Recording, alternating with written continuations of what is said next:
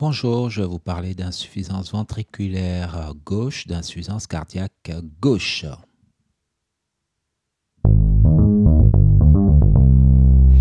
Alors le but de ce podcast est de permettre aux personnes qui n'ont pas d'expérience en soins de comprendre comment un médecin réagit dans la prise en charge de l'insuffisance ventriculaire gauche.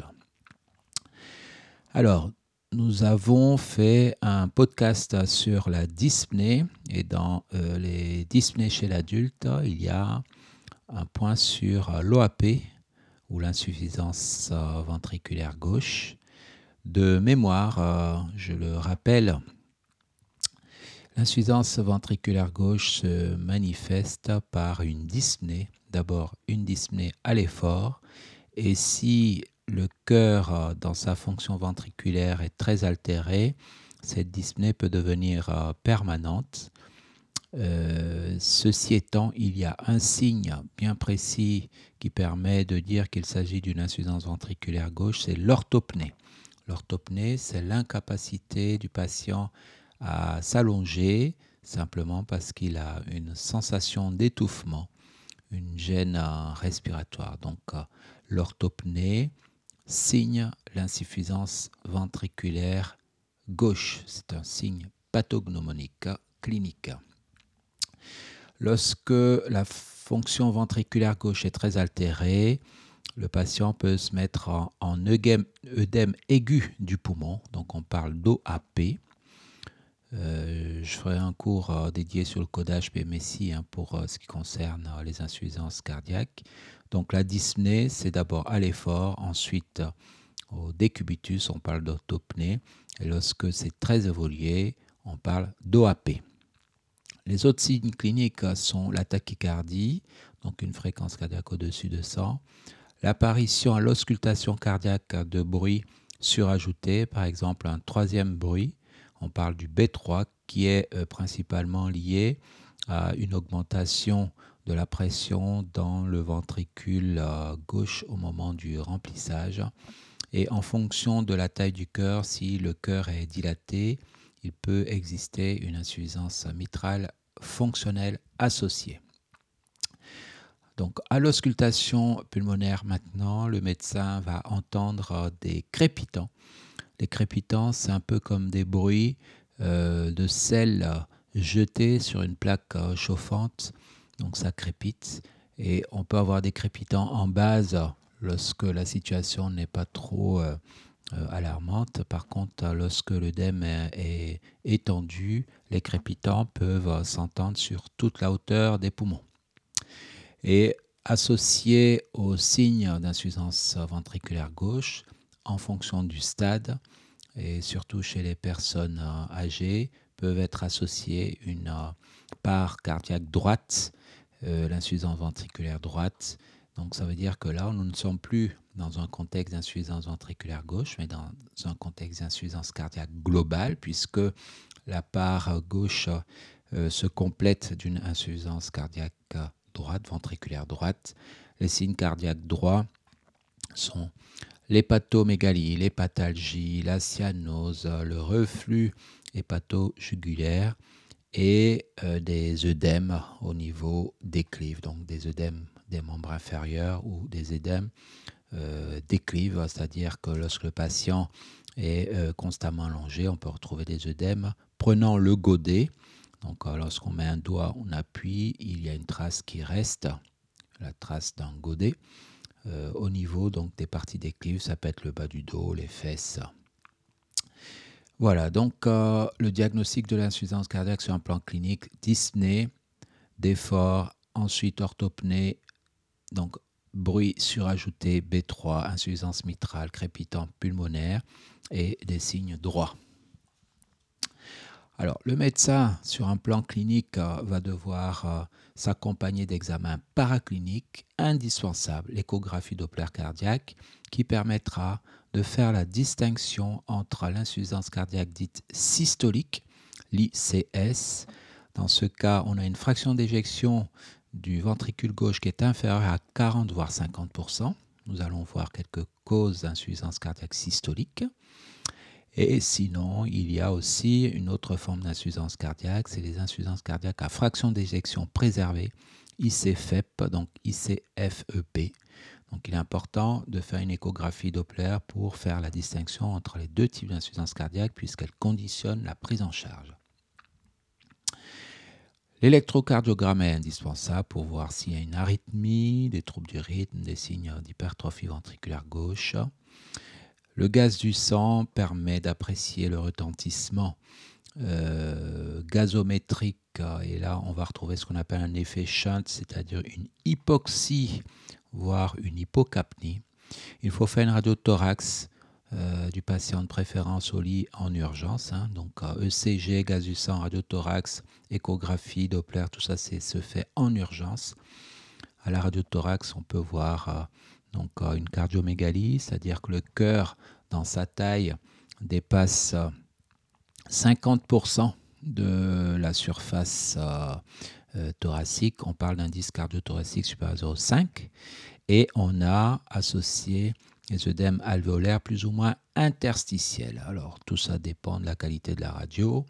Euh, est-ce que le patient est maigre ou en surcharge pondérale? Est-ce que les rayons traversent correctement le patient Donc euh, j'avoue que tout ce qui est œdème interstitiel ou alvéolaire, euh, on en parle, mais l'idée principale c'est la clinique et surtout l'échographie Doppler cardiaque. En fonction, euh, face à une insuffisance cardiaque, on peut aller jusqu'à une coronarographie, surtout si on est dans un contexte euh, d'infarctus. Euh, concrètement, le patient peut présenter des douleurs thoraciques, donc un infarctus massif qui va donc empêcher le myocarde de travailler.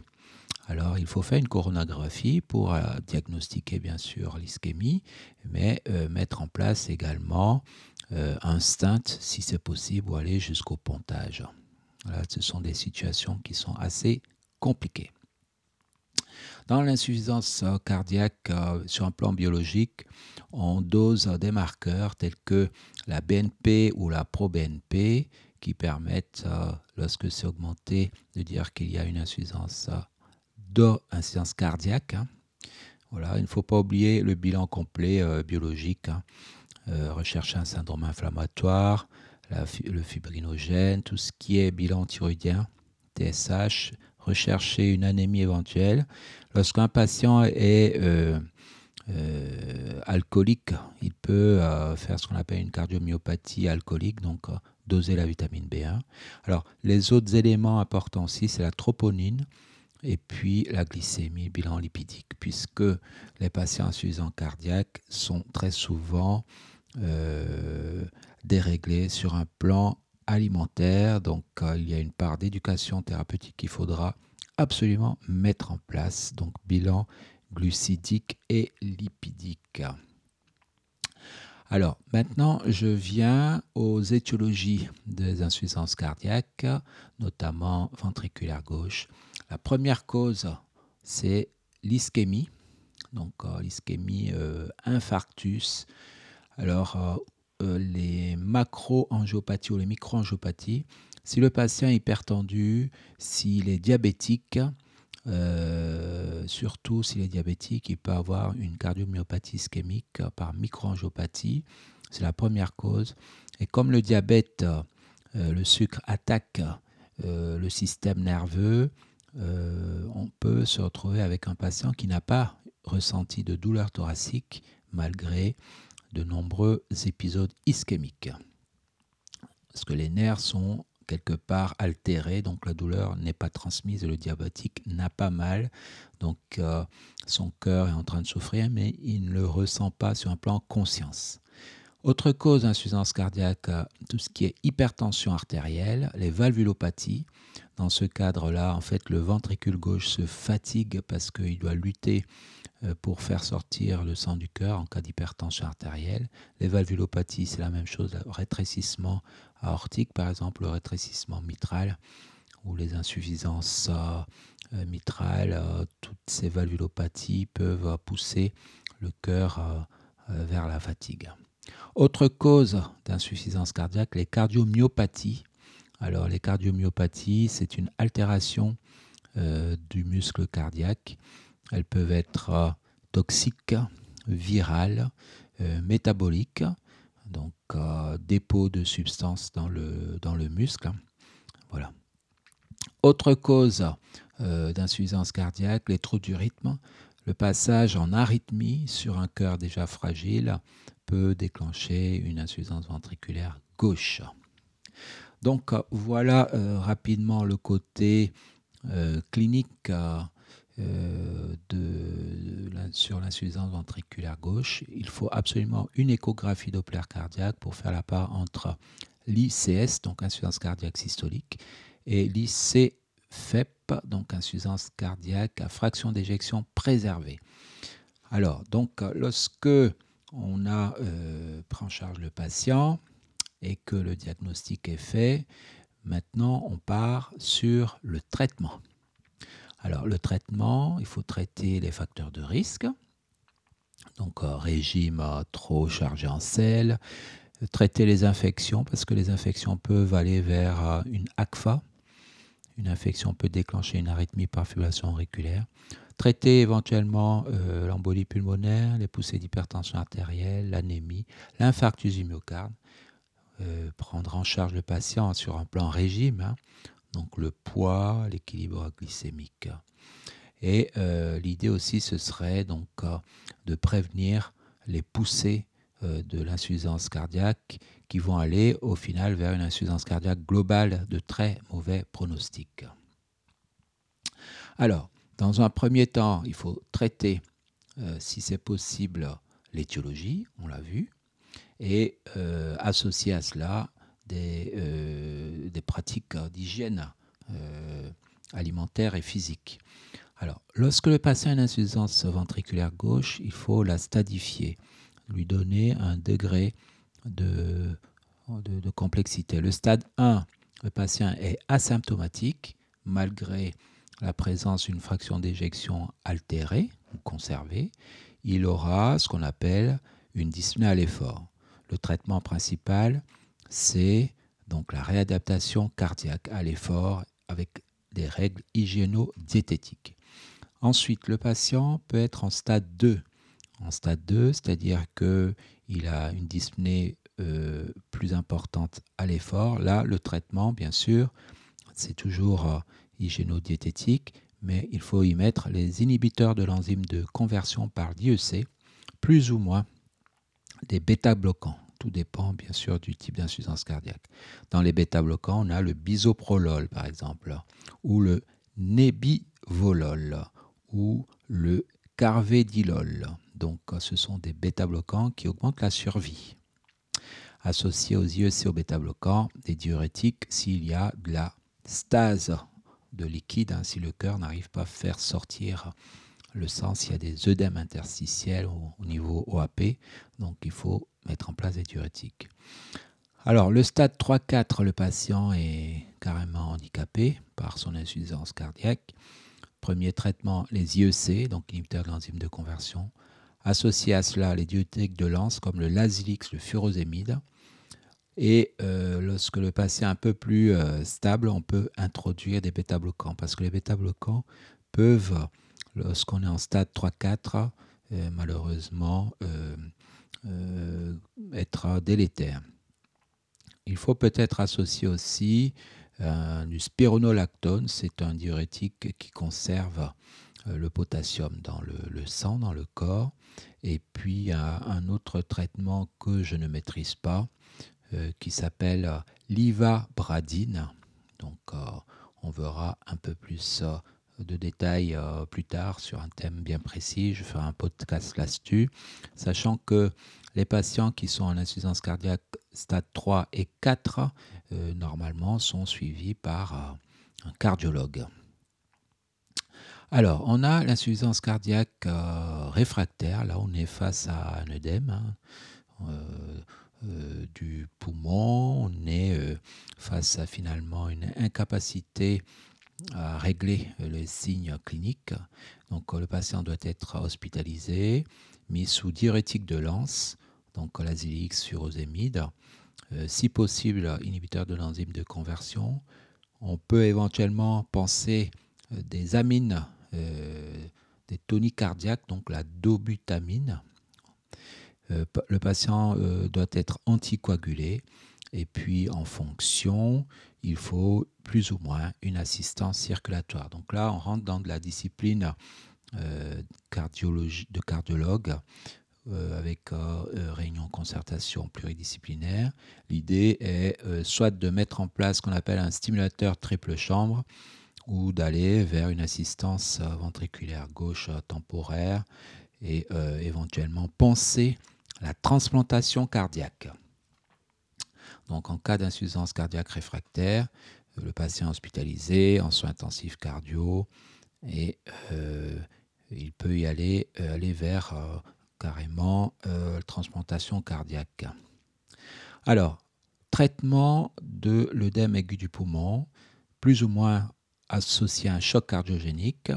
Donc là, on est sur un patient qui est en OAP, donc il est en dyspnée permanente, à une orthopnée, il doit être en surveillance soins intensifs cardio au repos, position demi-assise, avec un scope, de l'oxygène, voire une assistance par euh, ventilation non invasive, on parle de VNI.